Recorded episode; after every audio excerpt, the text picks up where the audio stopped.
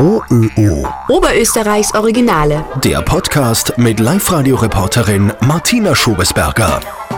Über Tote soll man nicht schlecht reden, heißt es immer. Aber was sagt man denn über jemanden, der vielleicht wirklich gar kein so netter Mensch war? Er findet jedenfalls immer die richtigen Worte. Karl Achleitner aus Christkirchen, 57 Jahre alt, Schauspieler und Trauerredner. Er hat jetzt ein Buch herausgebracht, Das Geheimnis eines guten Lebens, Erkenntnisse eines Trauerredners. Und ich habe mich mit ihm via Skype unterhalten. Herr Achleitner, zu Beginn, was genau macht denn ein Trauerredner?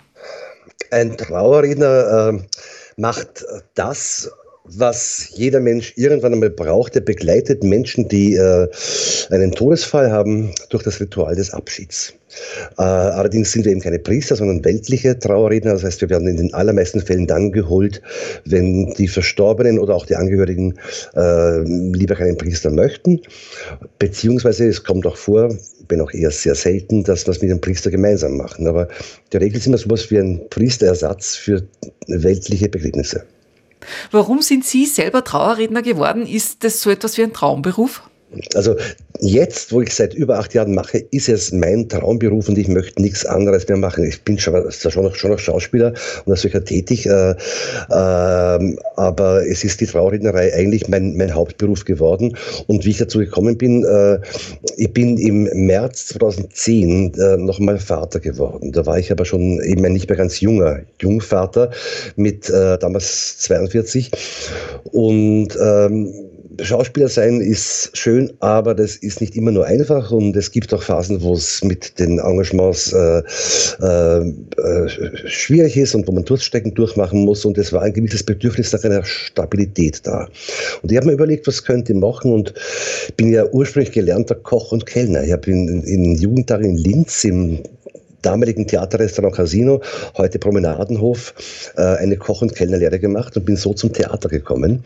Ich habe gleich neben dem Landestheater und äh, bin im Gasthaus aufgewachsen. Meine Eltern waren Wirtsleute in Oberösterreich und habe erstmal in diese Richtung gedacht, habe im Schweiz Wien im Prater, großer Biergarten und äh, das konnte ich mir vorstellen irgendwie, aber wie auch immer. Eines Tages kam meine Frau nach Hause und hat äh, gehört, dass es bei dieser Agentur Stockmeier, von der ich vorher noch nie was gehört habe, dass es da eine Vakanz gibt für eine Position als Trauerredner und ob das nicht was für mich wäre. Und ich habe gesagt, bist du verrückt geworden? Aber ganz, ganz sicher nicht. Niemals mache ich das. Gehe doch nicht jeden Tag auf den Friedhof und beschäftige mich mit dem Tod, wo das Leben so schön ist. Das war also erstmal eine sehr ablehnende äh, Haltung. Rückblickend kann ich jetzt sagen, ich habe wahrscheinlich Angst gehabt. Ich habe mich gefragt, kann ich das? und will ich das äh, und was macht es mit mir etc. Na, dann habe ich mich doch äh, quasi überreden lassen, mich dort mal zu melden und bin eingeladen worden zu einem Vorstellungsgespräch und habe wahrscheinlich erwartet, dass da irgendwelche würdigen älteren Herrschaften sitzen und mir was über die Trauerrednerei erzählen soll. Ja. Das Gegenteil war der Fall. Es war die Frau Stockmeier, das ist die, die Tochter des Gründers, des Paul Stockmeier, die es inzwischen äh, in zweiter Generation führt und das ist eine wunderbare, hochsympathische Frau. Äh, und noch ein jetziger Kollege, damals kannte ich ihn noch nicht, der Hannes Pircher, den ich inzwischen den Pionier der modernen Trauerrede nenne. Äh, der ist so die rechte Hand von der Frau Stockmeier. Die beiden waren meine Gesprächspartner und das war Gespräch von eineinhalb Stunden, in dem viel gelacht, gelacht worden ist, in dem man über Leben und Tod und Gott und die Welt gesprochen hat. Und so nach etwa eineinhalb Stunden haben die beiden gesagt, wie wäre es, wenn sie gleich einmal eine Rede versuchen, hier im Wohnzimmer. Und ich habe Unterlagen bekommen von einem authentischen Fall, den der Hannes am Vormittag zu äh, zu halten hatte und wurde 20 Minuten allein gelassen und habe dann in diesem Wohnzimmer meine erste Rede gehalten äh, und mich hinterher nicht sehr gut gefühlt. Ich habe mir gedacht, na, das, das war nichts, das ist nichts für mich, wie auch immer. Trotzdem habe ich dann ein paar Tage später einen Anruf bekommen von der Frau Stockmeier, sie würde es mit mir versuchen. Und dann kam mein erster Termin. Also ich habe zuerst natürlich noch anderen Trauerrednern, die es gibt, zugehört, um zu schauen, wie machen die das etc. Aber irgendwann dann im Februar äh, 2012 war das, war mein erster Einsatz und ich war vor keiner Theaterpremiere und vor keinem Drehtag auch nur annähernd so nervös und so aufgeregt wie vor dieser ersten Rede, weil das ist das echte Leben. Ja, da darfst nichts schiefgehen, das darfst du nicht verhauen. Das ist ein einzigartiger Vorgang und wenn man das schlecht macht, das ist unverzeihlich und äh, entsprechend aufgeregt war ich. Und dann war noch, heute muss ich lachen, aber äh, bin ich dann entsprechend unausgeschlafen und nervös zum Friedhof gekommen und die Verstorbene war eine Dame so um die 70, äh, überraschend verstorben. Der Witwer und die beiden erwachsenen Kinder waren da und auch Enkelkinder, halbwüchsig und alle waren wahnsinnig traurig und, und, und in, in, tiefem Schmerz. Ja. Und die haben gesagt zu mir im Vorgespräch, so Schluss glaubt, wir machen das selber und dann haben wir gemerkt, das schaffen wir nicht. Holen wir uns lieber einen Profi. Das war meine erste Rede, ich war noch kein Profi. Aber als es vorbei war, äh, sind, ist mir etwas bewusst geworden, an das ich nicht gedacht habe im Vorfeld. Die waren wahnsinnig dankbar. Die sind mit einer äh, wirklich mich überwältigenden Dankbarkeit auf mich zugekommen, na, so schön haben sie es gemacht und so weiter, dass ich gemerkt habe, wenn man das gut und ehrlich und authentisch, dann kriegt man auch sehr viel zurück. Und dann hat es nicht lang gedauert, bis ich gemerkt habe, was für eine, ich sage mal, ja, auch ehrenvolle Tätigkeit das ist, äh, letzte Worte am Ende eines menschlichen Lebens sprechen zu dürfen und natürlich auch den Versuch zu unternehmen, die und die jetzt gerade eben ganz unten sind in der Regel und in, in Schmerz und Trauer, denen ein bisschen wieder zurück ins Leben zu helfen den Versuch des Tröstens zu unternehmen. Das ist eine wahnsinnig schöne und, und für mein Leben bereichernde Aufgabe. Und Darum tue ich es schon so lange und werde es. Wie kann man sich die Aufgabe selbst konkret vorstellen? Gibt es da ein Grundgerüst für eine Trauerrede, eine Art Drehbuch oder vielleicht sogar einen Katalog, aus dem Sie vorgefertigte Reden so quasi von der Stange nehmen, nehmen können? Nein, also um Gottes Willen keine vorgefertigten Reden, die man dann quasi auswendig lernt, um Gottes Willen. Nein, nein, nein. Ähm, ich versuche immer erstens mal keine Rede von oben herab zu halten, sondern zu reden, wie ich bin, als ganz normaler Mensch, wie unter anderem normalen sterblichen Menschen, mit denen zu reden und nicht, und nicht, und nicht auf sie herabzureden. Das ist immer das, das Erste. Und dann ist ja jede, es ist zwar einerseits immer dasselbe, es ist immer jemand gestorben, und es ist doch immer ganz, ganz anders. Das heißt, man versucht immer, sich auf die jeweilige Situation, auf die Trauersituation und auch auf die Familie oder die Angehörigen, wie auch immer jetzt vor mir sitzt, einzustellen. Und da sind natürlich alle sozialen Schichten vertreten und auch alle möglichen und vorstellbaren oder auch nicht vorstellbaren Trauersituationen, die man miterlebt.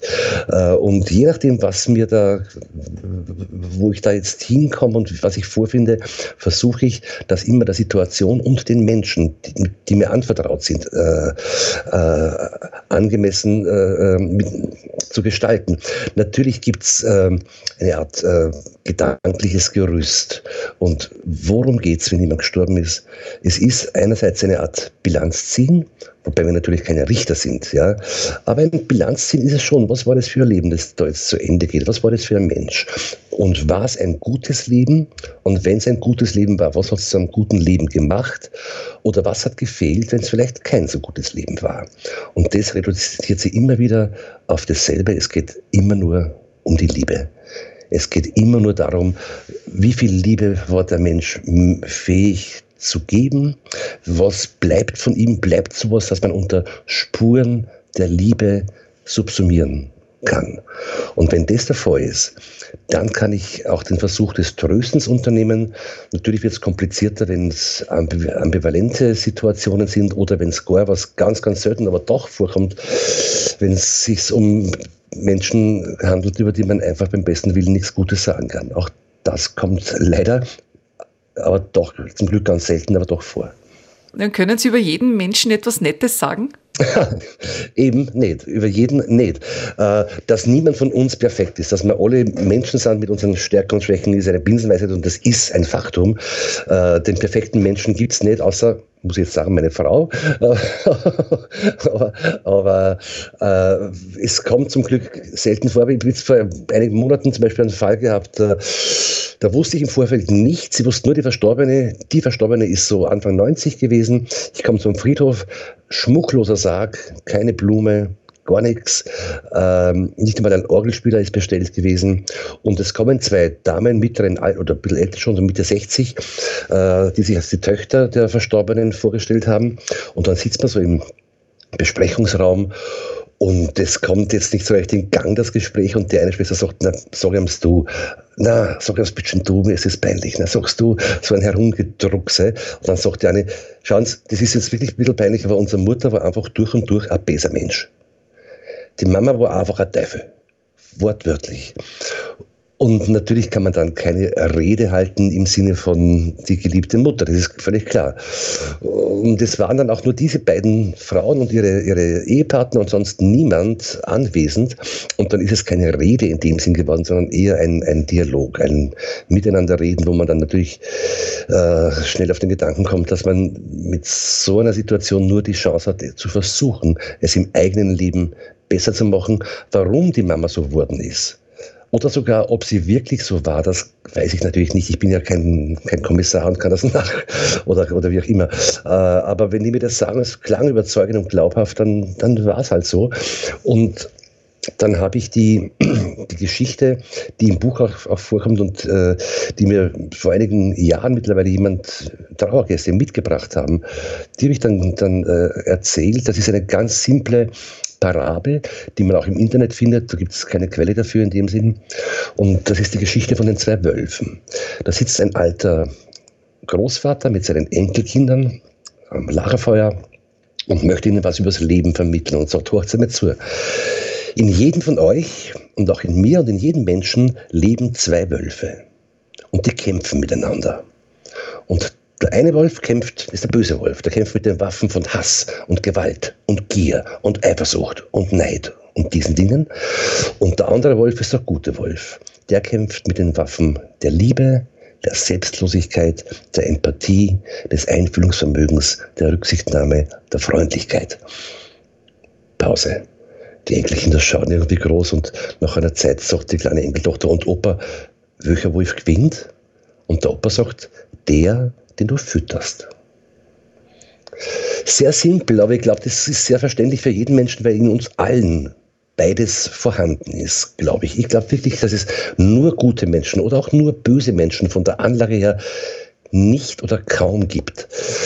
Und wir haben jeden doch die Chance, uns zu überlegen, in welchen Wolf wir füttern. Ich bin etwas der Meinung, und ich bin ja auch nicht mehr der Jüngste mit 57, ich glaube, ich kann inzwischen schon aus, aus Erfahrung sagen, es geht uns einfach besser, wenn wir den guten Wolf füttern. Es ist besser für uns, für unser Umfeld, unsere Familie und darüber hinaus auch für die Gesellschaft. Je mehr Menschen es gibt, die ein von der Liebe getragenes Leben versuchen zu leben, umso besser für uns alle. Wie fühlt sich die Aufgabe des Trauerredners an? Macht Sie das noch traurig oder trauern Sie mit den Angehörigen mit? Also trauern tut man, kann man nicht um jemanden, den man nicht kannte. Aber was mich natürlich schon immer wieder neu berührt, das sind die Emotionen der Menschen, die vor mir sitzen oder stehen, die in Trauer sind. Die ist mir natürlich nicht wurscht und das berührt mich. Und wenn es besonders tragische Fälle sind umso mehr natürlich, ja, weil natürlich auch Kinder oder Jugendliche sterben und äh, zum Glück selten, aber auch das erlebt man natürlich als Trauerredner.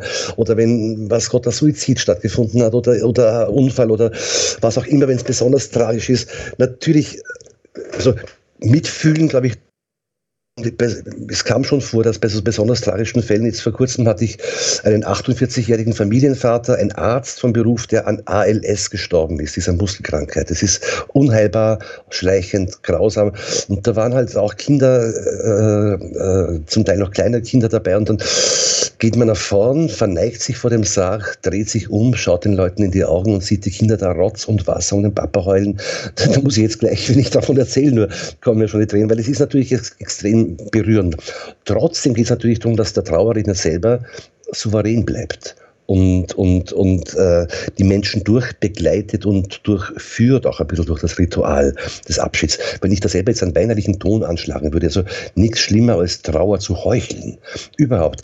Diese Verlogenheit der Begräbnissen ist ja legendär und, und die ist mir selber auch zuwider und die versuche ich natürlich zu vermeiden in der Art, wie ich an die Sache herangehe. Abschließend noch, werden Trauerredner häufiger gebucht? Also wird das mehr auf den Friedhöfen? Ich habe schon das Gefühl, dass es mehr wird und das sagen uns auch die Bestatter, dass, dass ich, ich persönlich wusste, bevor ich damit äh, zu tun hatte, gar nicht, dass es Trauerredner überhaupt gibt. Und ich glaube, es geht heute noch vielen so, dass, dass, man gar nicht weiß, was ist es und was machen die genau. Äh, aber, aber ich habe schon das Gefühl, dass, dass, dass es mehr wird, schlicht und einfach, weil immer mehr Menschen vermute ich, von der tradierten Form, die wir entwickelt haben, die ja christlich-katholisch geprägt ist, sich nicht mehr so wirklich angesprochen fühlen oder getröstet sind davon.